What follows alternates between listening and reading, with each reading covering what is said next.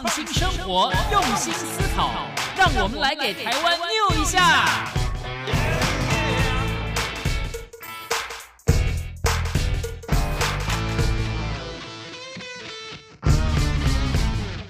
打开收音机，收听健康知识家，可以消耗一大卡。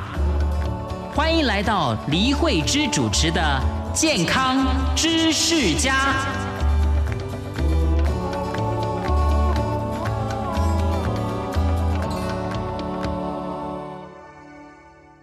听众朋友好，欢迎收听每个星期一晚上五点到六点播出的《健康知识家》，我是李慧芝。健康知识家希望从关怀全世界人类健康的角度出发，介绍大家实用的保健知识、医学常识，获得身心灵全面的健康。今天的健康知识家访问到的特别来宾。是前康健杂志总编辑，目前担任瑜伽老师的黄慧茹。今天要为大家介绍她的新书《天下杂志》出版的《慢老》。很多人都希望自己能够永葆健康，而且呢，能够看起来比实际年龄要年轻。不过，人的老化是不可避免的自然现象。但是，怎么样让老化可以慢一点，老得健康一些，应该是每一个人的想望。因此，在这本书里面就提到了从运动、饮食、睡眠、生活、防病、情绪等六大生活基本面来着手，再搭配运动练习，能帮助强化我们的体能，让青春流逝的慢些，慢慢的迎接老年生活。好的，那么在音乐过后，我们就一块来收听今天节目的这段访谈。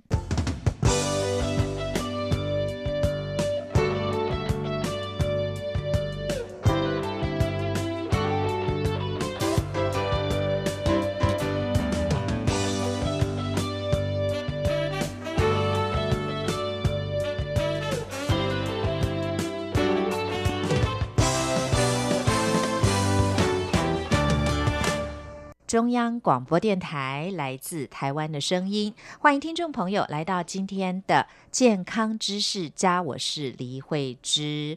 每个人呢都希望自己永葆年轻健康，但是随着年龄的增长啊，人的老化就是随着岁月的流逝，步步的逼近的。那怎么样老得慢一点，老得健康一些？天下杂志出版了新书《慢老》，作者黄慧茹老师提出从运动。饮食、睡眠、生活，还有防病、情绪等这六大生活基本面向来着手，再搭配二十一天的运动练习，可以帮助强化我们的体能，留住青春。那今天节目我们就非常的荣幸访问到《慢老》的作者黄慧茹老师，为听众朋友介绍这本书的内容，希望大家都能够一起慢慢变老哦。黄老师您好，慧芝好，各位听众朋友大家好，我是慧茹，是。介绍一下这个慧茹老师哦，他是前康健杂志的总编辑，对，在那里待了十八年，哇，资深媒体人呢啊，也是一位瑜伽老师，他得过嗯得过无数的新闻奖项，也写过很多的书，翻译过很多的书，都是健康类的丛书，本身就是慢老生活的实践者，所以。非常荣幸能访问到你，哪里哪里，我们是相见恨晚，真的真的真的，我们错失过一次这个访谈的机会啊，很遗憾。不过有缘分，终究还是会碰到啊。你自己是前康健杂志的总编辑，又担任瑜伽老师，那得过那么多项的这个新闻奖项啊，翻译过这么多，也写过这么多健康丛书。那当然，特别我们要介绍这本《慢老》这本书，嗯，为什么想写这本书呢？其实我很不喜欢媒体上对于某些。老这件事情的描述，嗯，例如说我们说要抗老，嗯嗯，就老好像是一个应该要被对抗的状态，嗯，更何况我们还听到很多，例如说美魔女，嗯嗯，或是冻龄，嗯，逆龄，甚至还要童颜，嗯哼，只要那个女明星很久没有出来啊，被拍到就说人家崩坏，对，没错，好离谱，所以我们是要拿岁月怎么办呢？嗯，我觉得老是一个状态，也是一个转变。那你可以决定你要往哪个方向，或者你自己喜欢的方向去转变。你也可以决定你自己要转变的快一点或慢一点。如果你自己觉得你现在很好，你也感觉很好，你也做你自己喜欢做的事，你也喜欢你现在的自己，那这个状态有什么不好？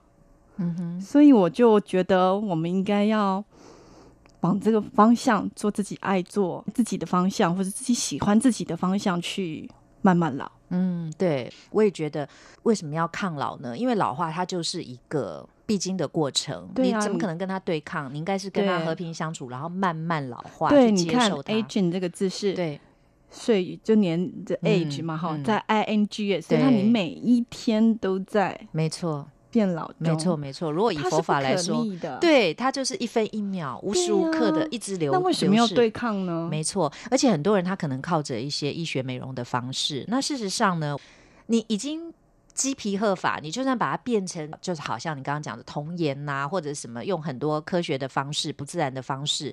暂时好像恢复了，把他那个皮给拉了，可是其实整体还是怪怪的。其实你看起来他还是怪怪的，而且你的心理对，其实还是看得出来，而且你的心理状态啊，其实是没有办法跟你的外表 哦一起成正比的。因为如果你这样就非常的幼稚，你没有随着岁月累积你的智慧，这也很奇怪一件事。总之就是，我觉得很赞同你刚刚讲的，就是现在流行的一些名词或者媒体塑造的一些很奇怪的形象等等，这个真的是非常。就是说，给大家一个不太好的导引吧，还是对青春的一种崇拜，然后对。老的一种恐惧，是。还有对老的刻板印象，就是觉得老就是老态龙钟，疾病缠身。嗯嗯，事实上，例如说，我会写到说，我们参加同学会，你就会看到有些人，哎，怎么好像过得很好，对吧？就是好像很不错，然后保持的很好，可是有些人就会觉得。嗯，你可能会觉得说啊，他们家可能有点事，或者他都可能没有没有在运动之类的，对对，回去可能会有这种 O S 这样子。所以换言之，就是那个状态是你可以选择的，对对对对对。但是你当然中间要做很多事情，然后做很多很多。对，是我们这本书就在讲怎么去做这些事情的技术了。对，我觉得这本书就是很正面的哦，就是说，第一个我们没有违背自然，就告诉你老化它就是一个自然现象，不可逆、不可逆的。但是他告诉你，每个人也还是希望我们能够保有。比较好的一些容颜或者比较好的健康状态，不管在身心灵各部分啊，那这就要有一些方法哈，对，慢慢的老，然后让我们的老是非常的隽永的。我觉得这种感觉就很好，对不对？这是很重要的。但是当然很多事情要有一些学理的支持，因为现代人很相信科学啦，反正只要科学证明，大家就比较相信一点。那书中有很多学理还有实际的应用方法给大家做参考啊。那当然，首先呢，学理部分。您提到了人会变老呢，主要是因为这个染色体的末端的一个叫做端粒的变短了，而端粒是可以延长的，所以老化就有可能逆转哦。当然，我们还是不是说逆转是让它比较慢啊？那这个部分是比较具有专业性、学术性的，这个可能就要解释一下哦。嗯，这位作者他其实是一个诺贝尔的得主，嗯，那他是从实验室发现我们的染色体的末端的保护套的那个。那个端粒，它是会，我们人会老，就是那个端粒会慢慢变短，嗯哼，之后就不可逆，就老了。可是他发现那个端粒本身可以被变化，嗯，靠什么变化呢？靠我们的运动，靠我们的吃，靠我们的生活，甚至靠我们的心态，都有可能让你的端粒有变化。例如说，忧郁的人，他的端粒事实上就是比较短的，哦，或是你的。睡眠的状况不好的端粒也是比较短的，嗯，所以他举出非常非常多的研究，还有他们自己实验室里的研究去证明这件事情。换言之，嗯，你的所思所想，你每天的行动，嗯，都会决定你老得快一点或慢一点，嗯哼。是，所以这个就不那么让我们觉得那么难懂。虽然一看哇，一个科学的名词出现了，但是其实它就是告诉我们，你还是透过一些实践的方式，就让这个端粒它可以。后来好多研究都扣着这个，它算是现在呃老化研究的一个新的明星的。方向你知道吗？现在都还有说哪一些运动可以真正让那个端粒变？是是是，所以你知道就要创造出一些这种名字，譬如说有时候我们就说啊，这种遗传就是 DNA，所以我们要怎么样去哦去改造啦之类的。其实人家就说啊，他老得快，老得慢，但很大部分是跟你的遗传有关，但是也有人觉得是后天的，就是环境因素啊、饮食因素、生活因素，甚至我们的 PM 二点零等等等都算了。对。但两个当然都有关，对对对，没错。但是也有你可以做的事情，这就是我们想要讲的事情。就是你，你当然可以常看这些很大环境或是整个医疗的问题，但是你还有很多你可以自己，你自己能把握的事，你跟自己可以实践的事，嗯哼，从中间来一点点努力，他其实也不是努力，也不是说我为了要到同学会之后让别人称赞你看起来好年轻，不是为了这件事。对对对，因为它关系我们，对，让你每天都会觉得。I feel better。对，这个才是重点啊！现在人就是有时对，但是 I look good，就是 everything is good。好，那么呃，为什么有的人老得快，有的人老得慢？你刚刚也讲了，就同学会的时候，可能你就开始心中很多 OS，他可能遭遇到什么事情吧，家里有些变故，或者可能遗传啊，或者可能你看他就很胖，饮食不好啦，或者他可能怎么样了啊？其实是这样嘛？你觉得老得快、老得慢的这个症结点，你觉得有哪些？这些都是哎，这些都是啊。我们刚刚讲到先天的因素、后天的因素、饮食的因素、睡眠的因素，你去怎么去面对处理压力的因素？嗯，你怎么去过你的生活？但生活包括很多啊。现在因为有非常多的研究，都会让你吓一跳。例如说，我刚刚拿了一个很大的包包进来，对不对？对。就是东西越装越多，然后肩颈也会酸痛，然后又会痛上来，变成那个头痛。嗯，然后中间也是发现，你看，其实包包本身就是一个小环境，嗯，然后你家也是一个环境。例如说，我文章也有提到一个，对对，你你家厨房很乱的人，你通常都比较胖啊，因为它代表某种失控。是哎，嗯，我深有同感。所以，如果有个很胖的人说我其实家里整理的很干净，我们就要存疑，是这样吗？嗯，maybe 他当然有其他的因素，例如说是饮食、呃家庭遗传或者什么其他因素。可是，就说你这个人有没有自律啦？对，有个研究是发现说，嗯，他本来就是分两个啊，然后一群人是在一个很很那个的环境里面，然后当然有放。呃，饼干啊，甜点啊，还有就是比较那个蔬菜棒，嗯嗯。可是你整理的很干净的那个厨房，嗯，人去吃蔬菜棒的比例比较高哦。所以这个研究有趣耶。然后很乱的，你就比较容易会去吃甜点，嗯哼。你就会觉得这个大家都这样，嗯哼。然后大家都失控，哦，我也可以，对心态。是，我觉得从心理层面哦，从这些去看是也蛮准确的啦。所以你就反映出来，对那个失控是会反映在你的居家环境，也反映在你的心态，也反映在你的饮食习惯。对对对，所以有非常多是混合，嗯。交叉形成的，但是我们也可以一一的去剥解。你可以找出你可以做的事情，在每天，例如说现在新年了，可能很多人都会有一些新年的新的计划，例如你要减肥，你要减运动，你要早起。嗯哼，先找出你自己可以做的，给自己一个比较低的期待，然后建立每天都做的习惯，嗯，就有可能慢慢老。对，永恒是最重要的哦，持续累积，持续累积，微小的累积很重要，对对对，而不是一曝十寒哦。对，这种你就只会换得一身的酸痛之类的哈。哦，你说假日运动对对对对，就是这个样子哦。那你观察研究这个初老的症状有哪些？老化的征兆有哪些？我看书里面写了好多，都很吓人哦。就每个人或多或少可能都有一点吧哈。刚刚我们节目前有在聊那个那个。呛到啊！吃饭的时候脸脸脸上有饭粒，自己都没有发现呐。嗯，那是为什么？其实我们刚刚也提到说，日本是一个超高龄社会，所以它对全世界来讲都是一个很老很老的国家。他们很多的方式可能对我们只是高龄社会的社的国家有很大的启发或可以学习之处。他们现在很关照的就是那个衰弱症。那衰弱症也不只是肌肉的衰弱，还有口腔的衰弱。嗯。所以你常常呛到，可能就是你喉部这块的肌肉实在不太，嗯，不太常会被训练到。嗯，大家会觉得这件事情不是到很老很老的时候才会发生，可是偏偏我们现在人就是活得很老啊。嗯哼，所以就变成日本人会觉得你四五十岁就要开始关注这件事情。嗯，例如说我们这样常讲话，嗯，或是你拿到一本书的时候把它念出来，或是常跟朋友约去唱 KTV，因为我们现在讲话是一种训练了啊，就是会训练一些喉咙的肌肉。嗯哼。因为我们现在讲话几率其实没有那么多，太多的沟通或联络都是用通讯软体嘛，对，所以几乎都没有在讲话，接到电话 是机会也不太多，嗯所以真的有机会也可以让自己的喉咙多一点点被训练。有非常多关于老，以前你可能没有觉得说啊，这是老的其中一部分，嗯，其实就是，嗯，对，所以这些就是可以观察出来说，你已经慢慢迈向一个老化的状态了啊。嗯，所以你特别提到了几大方法、几大面向去观察、去做，我觉得这非常非常重要啊。书里面有提到，就是从运动、饮食、睡眠、生活、防病、情绪这个六大生活基本面向来着手啊。那的确很有道理，因为这些一看就是就是应该要这样做。那我们从这六大面向一一来探讨它的重点啊。首先，我们先讲运动好了。运动应该掌握的重点有哪些？方法有哪些？因为你知道，其实我看过维维夫人，她在康健杂志也是定期都有写专栏啊。对对，因为我觉得她本来就是一个蛮睿智的老人。那她本身对好美，她真的很优雅，很美啊。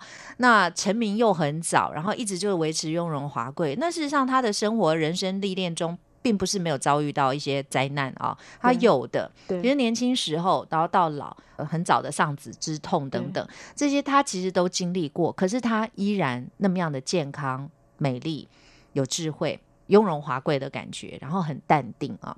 那我看到他的定期的这个专栏里面呢，其中有一篇有写到，他就是说到运动这个事情。当然，他首先说他很幸运啊，他觉得没有什么疾病，他从小到。老哈都没有什么很重大的疾病，所以他从来也不太什么运动。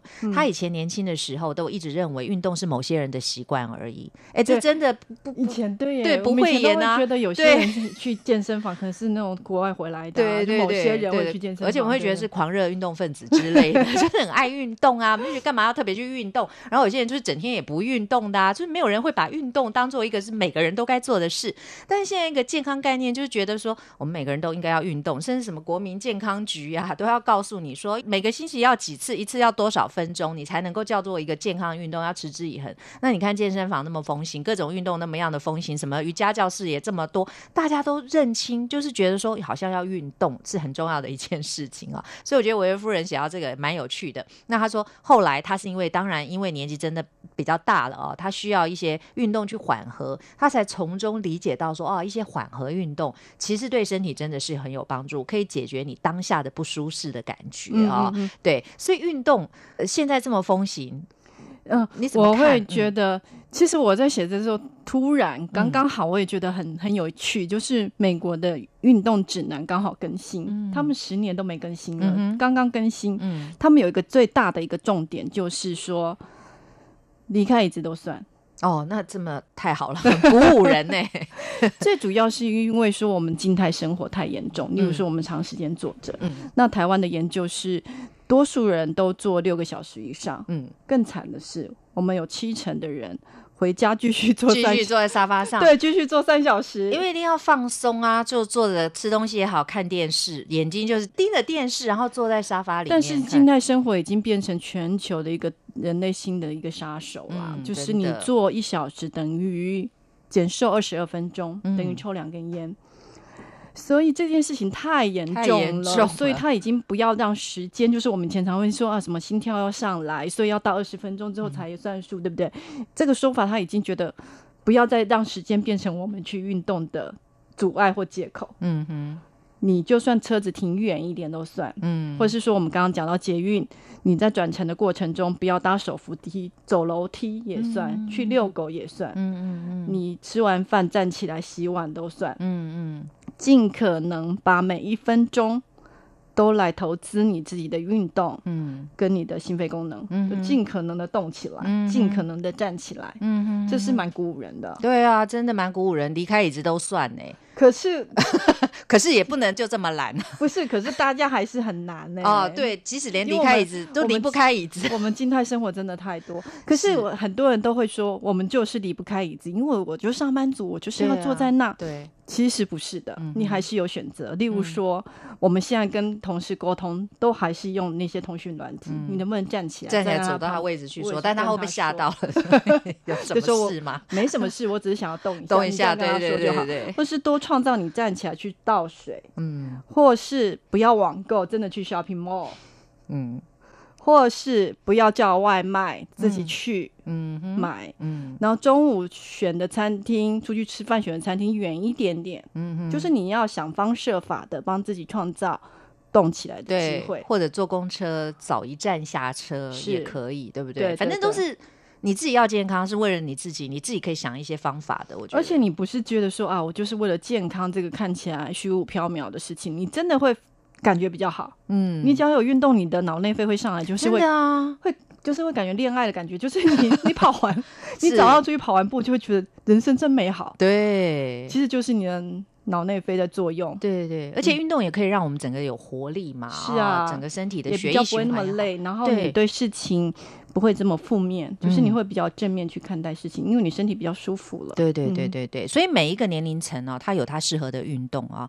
所以大家今天听了之后要起而行，不是只有听了，如果听了不做，就等于没有听一样啊。所以今天黄慧茹老师提供给大家谈到这里，运动很重要，希望听众朋友呢从现在就开始做哦。现在如果说你是坐着听我们的广播节目哦，那么也是可以。站起来 听哈，走一走，在室内走一走，然后去倒个水，对，去倒个水之类，还是可以一面听，因为广播就是有这个好处哦。对你移动的时候，它也不会中断啊。大家要企而行，这很重要。好，听众朋友谈到这里呢，我们先稍微休息片刻，待会我们再继续回来请教著名的瑜伽老师，他也是前康健杂志的总编辑啊，资深的媒体人黄慧茹老师，继续来为我们介绍由天下杂志出版的他的大作新书《慢老》。等一下还有更精彩的内容哦。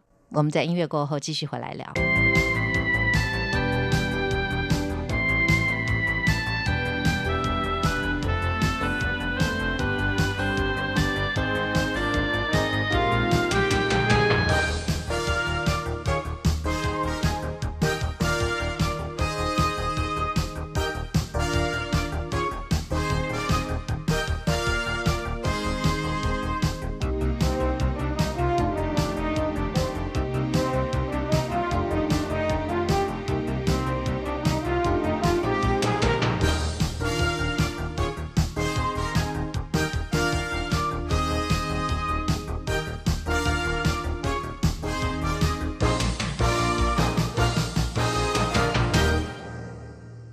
中央广播电台来自台湾的声音，欢迎听众朋友继续的回到健康知识家，我是李慧芝。今天节目很高兴邀请到的特别来宾哦，他是天下杂志出版的这本新书《慢老》的作者，也是知名的瑜伽老师，前康健杂志的总编辑、资深媒体人，而且他也写过、翻译过很多健康丛书的黄慧茹老师。慧茹好，慧芝好，各位听众朋友大家好。是慧茹在前半段节目里呢，跟我们大略的介绍写。这本书的缘由，那么提到了几大面相哦，那初老的症状，那六大面相里面，我们刚刚讲到了运动真的很重要，大家要起而行，这真的很重要啊。那接下来我们讲到饮食，每天都要吃饭，那同样的，对于吃饭饮食这件事情，也是有很多五花八门的看法啊。嗯，慢老这本书里面啊，在饮食的这个部分呢，重点有哪些呢？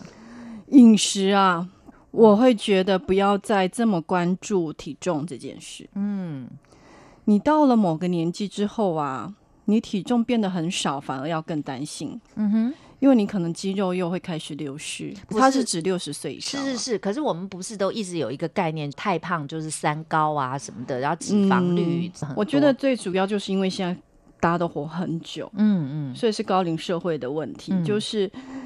以前会觉得胖，而且是尤其是老人家六十岁以上哦，都很怕，都觉得要吃很清淡，嗯，连很吃很清淡这件事情都开始被颠覆。哎，嗯哼，我中间也找到一个，呃，其实那时候也是国际所有的大媒体都有处理的，嗯，就是吃太油之后，而且是跨州、跨数十万人的一个很大型的研究，嗯，都还发现你吃比较油的人，他的中风和死亡率反而降低。嗯哼，所以是需要适当好的油脂啦。没错，没错。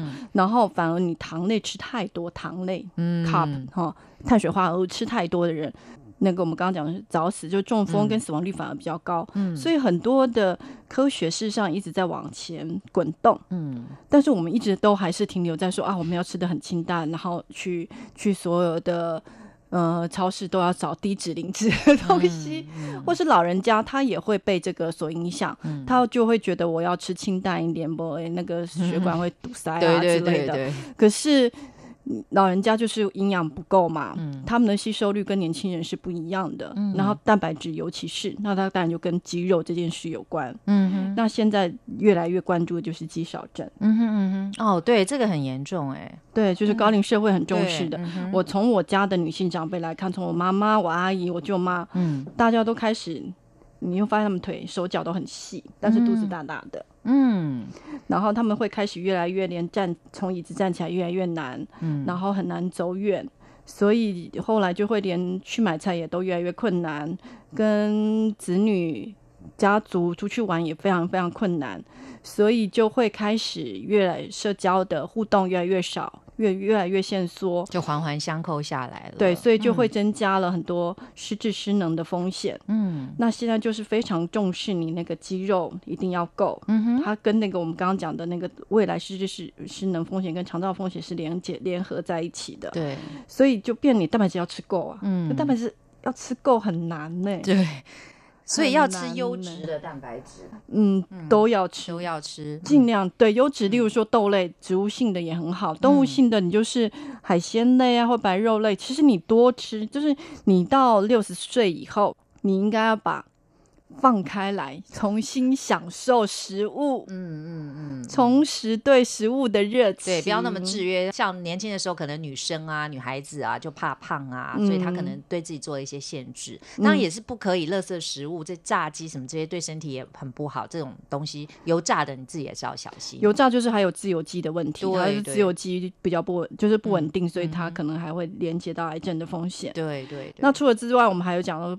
就是体重不完全是重点，甚至你吃的心情，对，没错，都有关系。你说不要一个人吃饭呢？对呀，嗯，找个饭友吧。嗯，为什么你觉得这个？因为我们刚刚也讲到说，日本的很多的新的研究跟发现，都会让我们开始有一点警觉。嗯，例如孤食这件事，是他们的农林省，嗯。都出来呼吁，就有点像我们的农委会出来呼吁说不要一个人吃饭。对，因为他们的研究发现，高龄的长辈，嗯，你如果一个人吃的话，忧郁症的比例比较高，嗯，死亡率也比较高，嗯嗯，你就觉得哎，我一个人吃不是很很悠闲吗？也不用配合别人，然后你看孤独的美食家，不是到处去各种巷弄去找好吃的，我一个人吃有什么不好？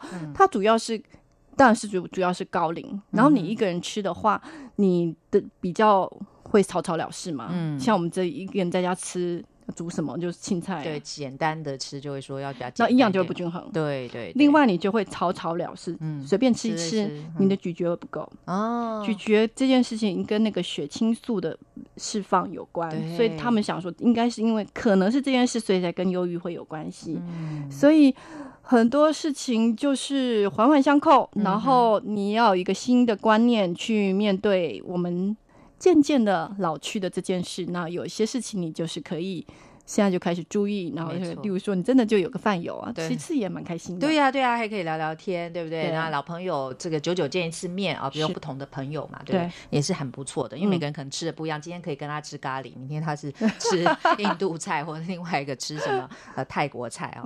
那里面还有提到一个，就是买鱼油预防心脏病这个事情，你觉得不如去买蔬果？我觉得这个理论也蛮不错的，因为很多人他就是认为说，你就要吃鱼油啊，因为鱼油可以保护你的。心血管呐，然后又可以清你的什么血液里面的这个阻塞啦，然后甚至有的觉得对眼睛也很好啦。但是你觉得其实蔬果里面有含有很好的一些维他命成分等等的，而且又是天然的，也不见得不好嘛，对不对？而且何况鱼油，它也不是说真的吃个鱼，它是这个鱼油提炼出来，那中间又有很多的别的东西在里面。嗯，你的观点很正确啊。嗯，不过他会讲这个事情是主要是一样是一个非常大型的，也是跨州，也是数十万人的研究。它最主要也是我们的饱和脂肪或者单元单元多元饱和脂肪酸，他想要他的指南要也要转换，嗯，所以他才开始做一个大型的研究，就发现说，哎啊，吃鱼油好像也没有，它彼此的比例差异很大很小哦，就是有吃跟没吃的人，一个是八点八，一个是九，嗯哼，所以就给。吃根本没效，对呀，还不如因为鱼油不是太便宜，还不如拿那些钱去买蔬果，还可以吃更好。然后它其实是从中风跟心血管疾病的角度，所以它其实鱼油还是有其他的好处，例如说你刚刚讲眼睛，嗯，然后还有抗虚质，所以它其实还有其他的好处。但是我们讲的是说从。防心血管疾病的角度来看的话，还不如去吃蔬果。嗯，另外，其实像梅约医学中心，它的它的建议不是吃鱼油，是每周吃两次的鱼。嗯，那你相对你不止鱼有吃到，你还吃到优质的蛋白质。对对对，所以说有一些观念也是要随着这个新的一些研究出来，你可能会有一些转变了。另外还有就是说，这个蔬菜代替淀粉也是不太好的，因为很多人对淀粉有个迷失，就觉得吃淀粉会胖。然后觉得它就一定会转化成淀粉，就是糖类啊或者什么的啊。其实淀粉还是我们人体需要的。是啊，因为美国现在非常非常非常流行把蔬菜做成面啊或饭的样子。是，他我自己还没试过。那个节瓜我试过，嗯哼，节瓜做成面，嗯。我觉得就吃节瓜，我其实不太喜欢这种什么东西，把它做成面啊，做成什么？我觉得我就喜欢去吃那个食物。然后你知道他们是白花椰菜做成饭，然后做白花椰菜就好了嘛？对，我也有这样想说，为什么还要搞成那个形状？他说，因为人视觉上看是有有有差，就是你如果一直吃蔬菜，好像真的像吃草；可是你变成面条，或是变成米饭，好像真的在吃。淀粉的感觉，然后相对的那个热量差异非常大嘛，因为你变成蔬菜之后，不过就是没有任何一样东西是可以无止境的吃啦，没错，然后不均衡这样子是是是。那当然，优质刚你会直接讲到优质的淀粉，优质还是非常非常的重要啊，它是能量的来源那也不能不吃。所以，但是你就是可以做一点选择，例如说，像我就有吃糙米。嗯，对啊，糙米就是很好的啊。我不是吃糙米，我其实我今年还吃了好多芋头。我觉得今年芋头有这么好吃，好吃。不过因为今年产什么就吃什么，对，今年天气很热嘛，雨下的很少。其实今年非常多的蔬菜水果都非常的好吃又便宜，所以我今年吃了好多跟以前不一样的那个芋头。那芋头不是说就吃，它就有淀粉呐，它有淀粉，然后它的纤维值又很高，所以我是把它切一切放在。放在糙米饭上一起吃，好健康的感觉哦。然后又口感也不错，又很好吃。对对，然后甚至你有时候还可以做一点点变化，做一点炊饭。对，加菇啊，就有点像日式，然后芋头啊，然后一点点呃肉丝啊，或者是。咸猪肉之类的啦，然后加洋葱啊，就炒一炒，铺在上面，然后也是用电锅就蒸，然后就觉得哦，自己好厉害。对，而且这个营养就也丰富啦，对对？然后就很像日式的炊饭这样子，好棒哦！对啊，提供了一套他可以做的菜呢，很容易，很容易做。你就是把那些东西炒一炒，然后把它放在那个饭的上面而已。然后水，你原本是一比一的水，那个水就稍微少少一点，因为蔬菜会出水，少一点点就好。嗯，就是一样很好吃啊，类似这样。大家可以试试看哈，就做一个很好吃、营养丰富的炊饭啊。嗯，好，那再来呢？我们讲完了饮食，再谈这个睡眠哈。嗯，现代人普遍都有睡眠障碍哦，怎么样拥有好品质的睡眠哦？这真的太重要了。那当然了，呃很多人的看法都不太一样。有的人觉得说，其实这个时间长短不是那么重要，重要是你的睡眠品质。如果你睡得好，睡短也没关系。如果你整个睡眠品质不好，一直起来或者是很浅的睡觉浅眠，那你睡得再长也没有用，起来还是很累啊。你的看法是什么呢？现在比较新的看法，哈，就国际上比较新的看法，就是你讲的，就是规律，嗯哼，定什么时候睡，什么时候起来，嗯，这件事情，嗯，比睡的长长短更重要，嗯，因为长短每个人需要多少睡眠的这件事情，是跟每个人穿的鞋一样，嗯，你有自己适合的 size，嗯哼，就是你可能真的。穿二十三号半，你换的其他就不太不太舒服之类的，所以你你。平常几点起来就是几点，就是固定的那个时间睡的规律这件事情，会现在会发发现会越来越重要。换言之，现在因此也发现说，你假日补眠，嗯哼，事实上会让你发胖，嗯哼，也会让你的心脏病比较高。哦，其实这是很多人会做的哦。譬如说，一定会啊。对你有时候你虽然规律，我都是习惯这样，可是有一天我没办法，我变成晚睡。那我那天睡眠很不足，很早起了，我就觉得我想要把这个睡眠补回来。或假日很多人做这种 事。例如说，我们平常假如说我们是十二点睡，七点起床，然后我们到假日就说，我就说要十点或者是十二点，然后才去吃早午餐。嗯。其实你这样子，其实就是让自己经历了某种时差。嗯，真的，没错，没错。在国外，这叫做社会性时差。嗯哼，嗯哼。那你如果我们我们一年有多少个假期？然后你每个，假如说五十几个假期吧，或者五十几个年假，你在那五十几次永远都在经历时差。我们每次去国外旅行回来，经历时差都一直哇哇叫，就说啊头昏脑胀。嗯。可是你你你做的这件事，事实上也是在让你经历时差。嗯。所以国外会建议说，你就算要补眠，也在一小时左右。多睡一小时就好。就好了，不要超过啊。也，你其实也可以换个心态想想说。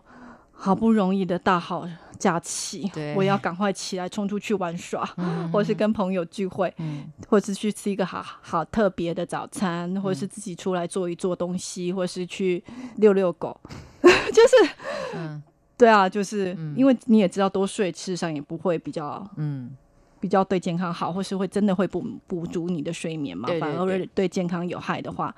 换个心态去想就会好一点。对，所以你心理上就是说知道很多正确的观念哦，你的行为上就会改变，你就会照着去做。因为如果你一直固执着说我一定要补眠，那你就一定会去睡觉。可是如果你转个念，发现这个不一定是最好的方式，我应该要维持我的规律性啊，那比较可以回复的过来。那你去做了。你就比较容易去做这件事情啊，有好多层次哦。第一个，你要知道有这个些新的观念，因为知知道之后你要做出来，嗯，才才有效嘛。否则知知道是知道，不做出来都等于没知道一样。没错，没错。嗯，好，那接下来我们看到生活面，我觉得这个部分就比较复杂哈。你是怎么看的？可是我看在书里面有特别提到，就是说从改造环境开始啊，有哪些你觉得特别可以提出来跟大家分享的？改造环境，我们刚刚有讲到好多事情哦，例如说我们之前有讲到说。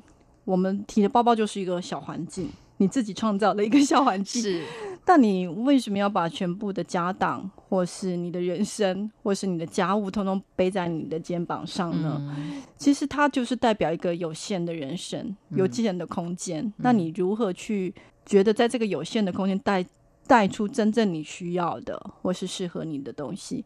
我举一个例子哦，像我其实里面也有化妆包吧。对，所以我在想哦，对我们是不是去检查每一个人的包包里面装什么东西，就大概可以知道这个人的生活重心是什么？对，像那个写断舍离的那个山下英子，他其实也是练瑜伽的人。嗯，她就会发现说，哎，他后来发现她自己出去也不太补妆。嗯嗯，或是你。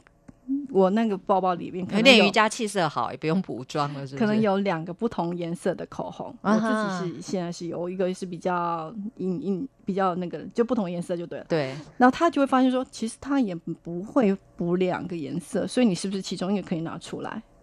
嗯，类似这样子。嗯嗯。你可能都要去思考说。所有事情都是有限的，就越来越简单。人生就是有限的，嗯，我们拥有的空间就是有限的，嗯，所以有些哪些是你真正需要，然后必要的，其实中间有好多哲理，感觉是你在整理你自己的包包而已。事实上，背后有很多是人生的选择。对对对，嗯，整理的是空间或者是包包，面对就是其实是整理的是人生。没错没错。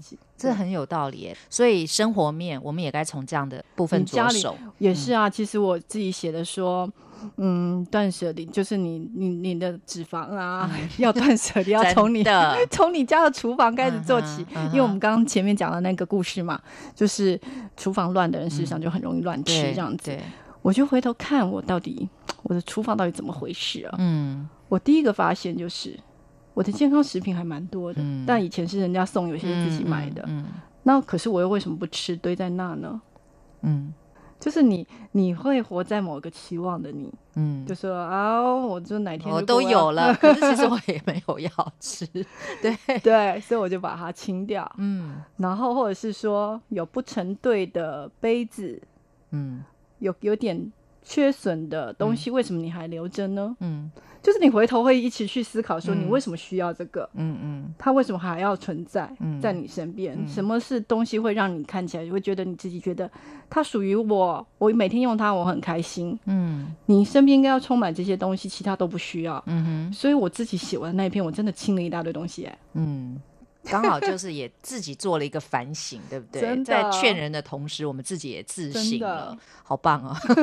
自利利他哦，这很重要。对，所以这个就是断舍离的一个概念，我觉得也蛮好的。就是生活面啦，有些东西该舍就舍掉了吧，哈。那么再来就是我们说防病好了，嗯，在防病这个就是预防医学的概念啊，嗯，那有一些疾病。很多医生也都认为啦，是可以预防的。嗯，那有些他们认为说也没有那么容易预防。嗯，但是原则上，好的生活习惯、好的生活态度哦，呃，一些正念哦，其实什么都应该是可以预防的。嗯，预防医学是现在也是一个显学嘛，所以你怎么看这个部分呢？就是说，一般人他应该要怎么做？怎么开始呢？我也觉得尽可能不要被疾病抓住。嗯哼，减少我们那个暴病的寿命，就是那个。越晚越好啊。就算三高，就是因为我们现在人越活越久，迟早可能都会有三高。嗯，但是能不能晚一点呢？嗯，就是把那个离病的时间越拖越晚，嗯，不是更好吗？而且你你之后三高之后。得到三高人之后，跟肠照的风险时常有连接嘛？对对。那我们即使讲说那个中风这件事是国人残疾的第大第一大要因啊，然后也是给我们的健保很大的负担。然后当然，它对于幸存者那是非常大的痛苦，照顾者也非常大的痛苦。嗯。可是。就中风这件事，有九成的因素是可以被预防，哎，嗯哼，所以跟高血压、跟吃、跟运动什么，通通都有各各有不同的比例，嗯，那我们书中是想到非常多我们以前不知道的事情，现在知道可能都有点关系，嗯，例如说失智可能跟血糖，现在也开始发现它跟糖尿病越走越近，嗯嗯，因为大家都还在找去，因为现在只知道脑中有一个蛋白酶，嗯。在那边所以失智，但是原因是什么？没有人知道。大家都一直在找方向，一直在找方向。就是糖这件血糖这件事是目前大家被找到的可能的方向之一。那我们不用等到说真的被证实啊，我们现在就要好好控制我们的血糖啊。简单讲就是这样子，就是我们不用等到这件事情非常的确认，我们才要去去改变我们的生活吧。就是知道了就可以开始。对呀，因为那个得到实在风险太大，或是太太影响太多人。对。对，然后例如说，现在发现牙周病的一些牙上的细菌跟心脏病也有关系。对对，那你就真的要好好刷牙，然后定期去牙看牙医。就是以前你该知道的事情，你不会想要得到事后得到一个这么大的病，但是你可以从每天开始，嗯，都把。你离到离病的时间往后延，嗯，这就是你该做的事情。是，那里面讲到一个三十分钟改善胃食道逆流哦，这个大家会很开心，但是应该是每天要三十分钟吧？不是只有三十分钟就在讲那个腹式呼吸啊，就是腹式呼吸。那其实它不只是对胃食道逆流，它应该是对我们全身都是很很有帮助的吧？因为它胃食道逆流是那个括约肌，嗯，绑开不弄不紧嘛，开始松松弛嘛，但是呢，它是一个。嗯，不自主肌、自主肌、不自主肌，所以你没有办法控制它。但是我们的横膈膜是可以被控制的，所以你就是从练习腹式呼吸开始。嗯，另外它就是一个不吃药、没有副作用，也相对有相对非常多好处的一个方法。嗯，所以真的还蛮适合大家多练腹式呼吸，还有静坐等等的。是是，这个非常好啊，这个会让你的身心都会比较平和一点啊。嗯，再最后一个呢，第六个啊，就是情绪这个部分啊。嗯。情绪的好坏真的是一个人健康或者是老化很重要的一个指标，因为一个经常生气不愉快的人，你可以想象他不可能会有好的情绪跟健康的啊。那不健康，那当然就老得快。那所以对于这个情绪的这个部分，你有什么样的一些建议，可以让大家变成比较宽容的一个人呢？因为有些老人呢，其实你知道，有些老人照道理说，你越老的时候，他因为人生的历练等等哦，应该如果往好的方向走，他应该是越来越好，越淡定啊，越来越宽容，对世事的看。法更宽阔嘛，嗯，更有见解。可是现在我们看到，在新闻媒体上也好，或者路上看到也好，就是有些老人其实还蛮暴躁的，也容易暴走，就是个性跟年轻人一样。那不晓得是该觉得说你还是跟年轻人一样这么有活力，还是说你是觉得说你的情绪控制这么差？这个你怎么看这件事情呢？其实日本也有这个状况，叫做暴走老人。嗯哼。然后我们就会发现，例如说在捷运叫人家让座，嗯嗯，哦对，哎这个怎么会这么多？尤其是现在我们看到世界各国都有，哎，对，日本很多，台湾也很多，嗯，或是在便利商店，或是在这新闻也很多，叫你们主管出来，一点小事就把那个店员或什么骂骂到臭头，你就会发现，哎，我们传统中的老人的印象中，他们应该是优雅有智慧啊，或是比较淡定啊等等的，为什么现在我们印象中？要上新闻版面的暴走老人越来越多，那日本那边的分析是觉得说是对这个辛苦社会的一些的反抗啦，因为你看我们现在啊。我们要学那些新的东西呀，都已经觉得好辛苦。我们这个年纪都觉得，哎，有些东西好像都快跟不上。嗯，然后都有一些新，永远都有一些新的名词、新的东西。更何况是他们里面那个作者哦，他是一个小说家，他讲那个故事超好笑的。嗯他就说坐上计程车，然后那个计程车的司机也是有点年纪，就跟他说：“哎，你可以下载这个 app，以后叫车就会方便。”嗯，然后那个那个小说家说：“我不会下载。”然后那个计程车司机就说。其实我也不会。那是怎么样呢？真的是蛮好玩的。对，所以换言之说，这这世界太多变化或新的事情，对他们来讲是有点辛苦的事情，所以他就想要固着在以前，然后上下关系就是，例如说他以前是主管，嗯，我说了算，然后现在我就是年纪大，我说了算，嗯，所以才会用那种。压迫，嗯，或是情绪的暴躁，或是大声，嗯，来确立这个上下关系，嗯嗯，所以才会有越来越多的暴走老人。嗯，但我们因此也要心生警惕跟反省，然后我们也不希望自己是那个优雅文雅的老人，嗯 不想有一天变成暴走老人。嗯，所以我们现在就是要多。锻炼宽容力，嗯，而且要适应这个变化多端的社会。因为你想想看哦，其实，在工作上不让位这个事情，你会觉得也是一种变化。因为我我们的期待中，年轻人他对老人应该是尊重，在中国传统的文化里面是这样。我相信在日本的文化里面也是一样，就是你要有一个体恤老人啊，那就是老人也能够非常的温和对待，就是说年轻人。但是因为现在这样的一个关系有变化了，所以就变成很不协调，呃，不太好的一个状态，应该这么说。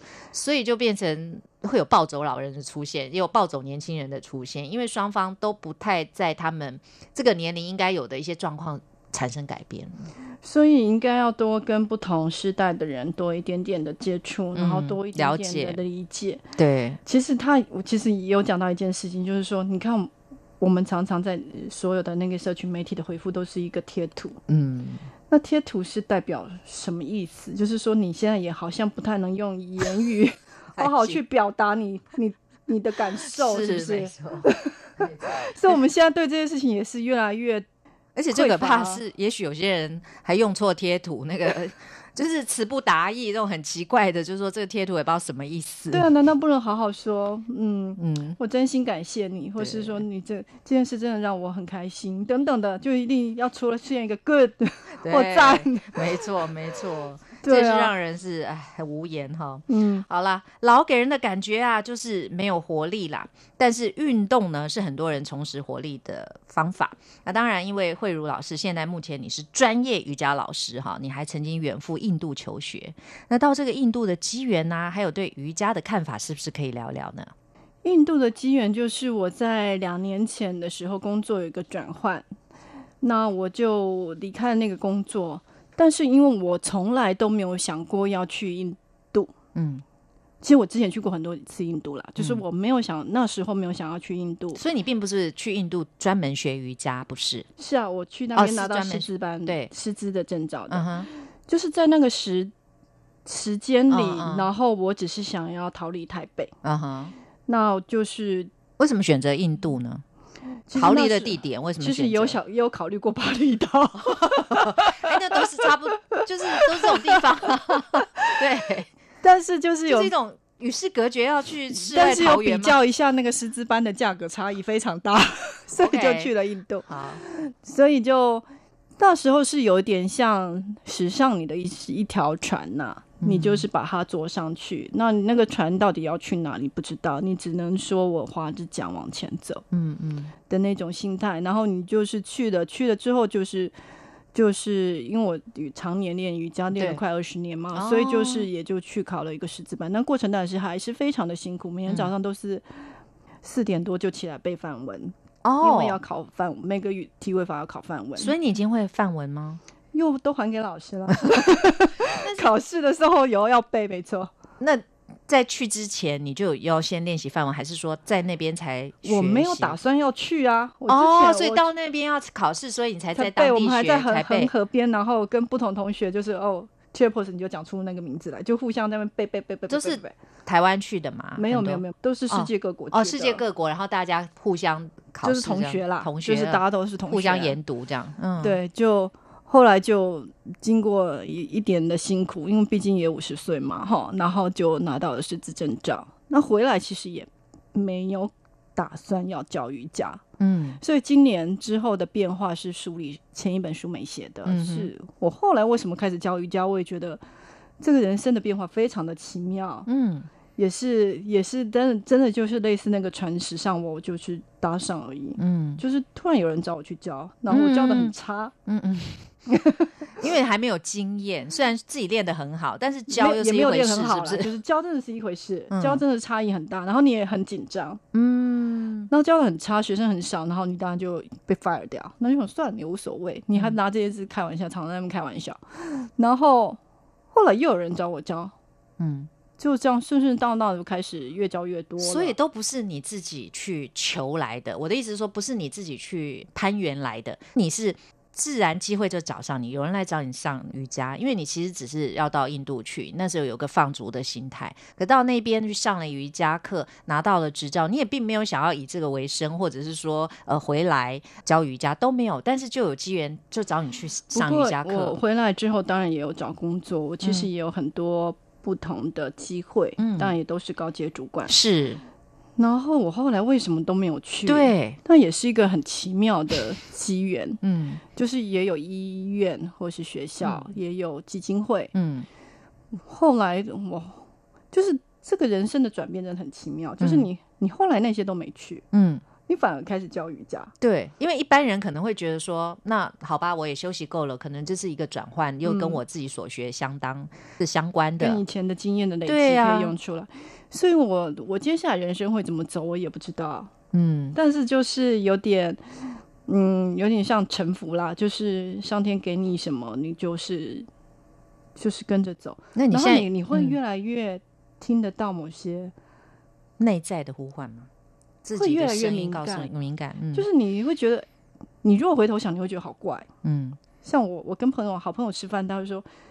没有人想到说你会去教瑜伽，例如说我们很爱做瑜伽，例如说我那朋友很爱做菜，然后呢，可是我们其实啊鱼没熟再回去微波一下，就是兴趣跟真正的专业还是有个距离的。嗯嗯嗯。然后就真的就开始教，然后可是你会觉得说，在哪些的关键点，你做了哪些抉择，嗯，是一件很奇妙的事情，嗯。对我对这件事情还自己也觉得，这就是保持开放的去探索。嗯，所以你现在对瑜伽是已经教出兴趣来了吗？教瑜伽本身是很开心的事情，那就是表示你乐于这件事情啊，乐在其中，乐在工作不是很好吗？是啊，但是你会进入一个啊新的行业里，我现在就是跟我刚开始当记者一样，嗯。就是做的很烂，然后需要人家给你机会，嗯，然后你也可能被 fire 掉，嗯，然后你会刚进入一个新的行业，很多事情你都要说啊，原来这个行业的规矩是这样子，然后很多事情你想要多了解，就是重新就五十岁进入一个新的行业的很棒啊，就淬炼出来人生事业的第二春啊，我觉得蛮好的，而且还可以让自己的身心灵更提升，还有什么比这个好呢？因为如果你还是找一般的工作，你又是回到过去那种在那个。洪流里面 继续的转，其实就是很多成熟烦心的事啊，还不如这样子好呢。我是这样看呐。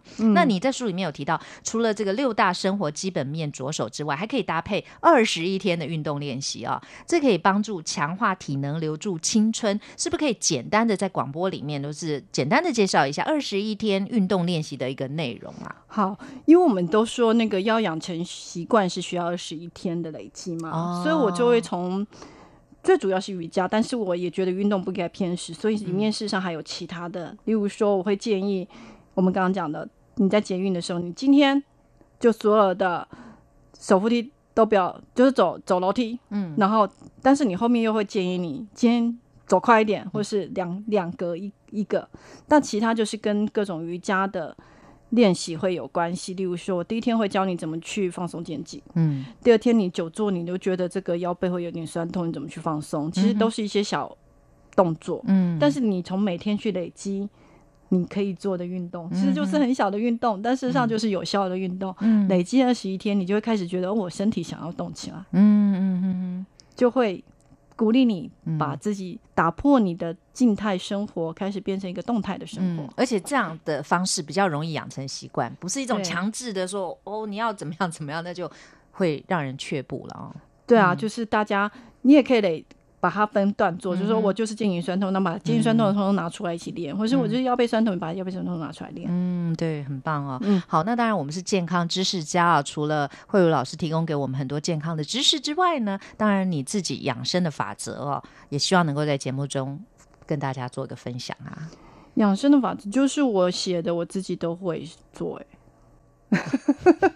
都都有做，就是说你所说的你都有做，所以我跟一般的写作者或是我们讲的那个医学专业不一样，就是我都会做。对，实践者，我们说真的要实证实修啊！哈，你这个如果只是说的一口好菜，或者说的一口养生，自己做不到就不行。哎，你就是这么爱养生吗？的人吗？我说其实也不是，我觉得我我的状态跟别人不一样，因为我很年轻，我在二十尾二十几岁的时候就进入康健杂志，所以我像现在康健二十年嘛，所以我的人生有一个非常大的一段的形塑都在一个健康媒体，嗯，所以大家都只能。但是我们也有很多同事是不做的，还是有，对不对？对对对，越那样越反抗。对，就是就是他还是胖胖的，然后家里很乱，然后 也都没在运动，然后压力很大，然后每天抱怨。当然也有这样的人，嗯哼。但是就是我，就是进入这个，然后我知道这些事情，然后我就是会做啊，嗯。所以我就会，所以我我也是很早以前就是有运动习惯，我睡眠状况一直都还不错，嗯。然后吃我，因为我一开始就是跑营养。嗯，所以我对吃本来就会比较，也有一一点技术了，就是我吃这件事情，而且我自己煮，嗯，哇，好厉害，对我做的还不错，哇，所以马上就可以跟跟大家讲一些食谱，是真的，所以这件事情对我来讲就是是我生活的一部分，嗯，所以我就没有觉得说。会怎样？就是我就尽量，我就是会这样做，所以我没有觉得这件事情是很困难，所以影响你的生活需要用意志力下定决心这件事，不是？它对我来讲就是一个生活习惯。对对对，所以你其实是很轻松的啦。对你来讲，其实是因为你已经它是你生活的一部分嘛，你就是每天都这样子做啊，所以你不会觉得这有什么好特别，就是你生活。简单讲，我们有新同事进来，然后就是总是要带去吃饭嘛。对，他一坐点好餐，一坐下来就开始扒白饭，大家就会笑了。嗯嗯，为什么？先吃蔬菜哦 哦，你如果中午就先吃一堆白饭，你下午会比较容易想睡哦。所以还是有个法则在的啊，有一些有一些技术，有一些技术嘛，类似这样。对对对，好，那你的养生，比如说你从晚上大概几点睡啊？早上几点起来？然后你大概早餐吃什么呀？那你怎么样？就像你刚刚讲的，啊，你就先吃蔬菜啦，免得下午会精神不济等等啊。这些窍门是不是可以提供给大家做参考？我早，我跟你讲，我我我没有工作，就是我不用上班，我不是上班族，之后反而睡得非常规律。嗯，一定的，对啊，为什么？因为你的心思就比较会单纯一点，因为否则的话，我们有时候心系工作或者隔天要上班，其实你说完全放下是不可能，你一定在想这些事情嘛，所以你你就睡得一定比没有上班的时候睡得好，我觉得这是一定的。可是很多人一开始没有上班，可例如说我还有跟其他的自由工作者接触，他们几乎就是说今天早上没 case，他们就会睡到十点。哦，那种就是我们说的不自律的那种人，厨房很乱的。对，就是说，呃，我今天有 case，我就是，例如说，我今天九点半要来的时候，我才需要七点起床。我平常都是睡到十点，类似这样。我遇到很多哎，然后或者是说，你一开始退休的时候，就会开始睡到中午，因为以前对，可是我就。我一开始刚开始有啦，第一个月、第二个月真的是，就是也不用开会，也不用约采访，我都睡到中午。对呀，所以所以有两种人，一种就是说退休以后他的生活变得反而没有在工作的时候那么健康或者规律，他不知道要干嘛。另外一种是他发现找到了一个哇，我很棒的生活方式，我不用再这么紧张这样子。哎，说的对，对不对？所以我现在大概都是七点起床，十点半左右开始准备睡觉，大概十一点睡。嗯，然后如果天气好，我会出去跑步。嗯。那嗯，跑步回来就会准备早餐，早餐吃的很好，嗯，就是我一定有蛋白质，嗯，就是蛋啊，或是煎个煎个肉啊什么的。然后我现在早餐也一定有蔬菜，嗯哼，因为我自己觉得有蔬菜之后中午不会那么快饿，就是你如果只有蛋白质、蛋那个跟碳水化合物的话，这两个比例好像还是不太够，一定还是会吃到蔬菜，嗯。那我之后就吃完之后，我就开始工作一个小时左右，然后就会开始热身。我的课几乎都在中午，所以我大概工作一个小时之外，我就开始热身然后，也也想一想待会的课。然后中午教完课，下午通常就还是会工作。嗯，然后晚上我可能会去再去练其他的东西，练重训什么的。哦，对，所以你运动是占了你很重要的一个部分哦。那饮食也很注意，睡眠也很好，所以就是一个健康的人生哦。好，那我们希望呢，以后有机会哦，还能够访问到慧茹老师。那今天节目非常的感谢这个资深媒体人，同时也是前康健杂志的总编辑，目前是专业瑜伽老师黄慧茹老师，天下杂志出版的这个新书哦《慢老》，他在这个书里面有很多很丰富的内容，值得大家去一一的探索。那今天非常谢谢慧茹老师接受我的访问，谢谢你，谢谢听众朋友。希望今天的健康知识家能够带给您许多丰富的健康常识，让您的身心灵更健康。我是李慧芝，谢谢您今天的收听，祝福您平安健康吉祥。欢迎您下次节目时间继续收听健康知识家，再会。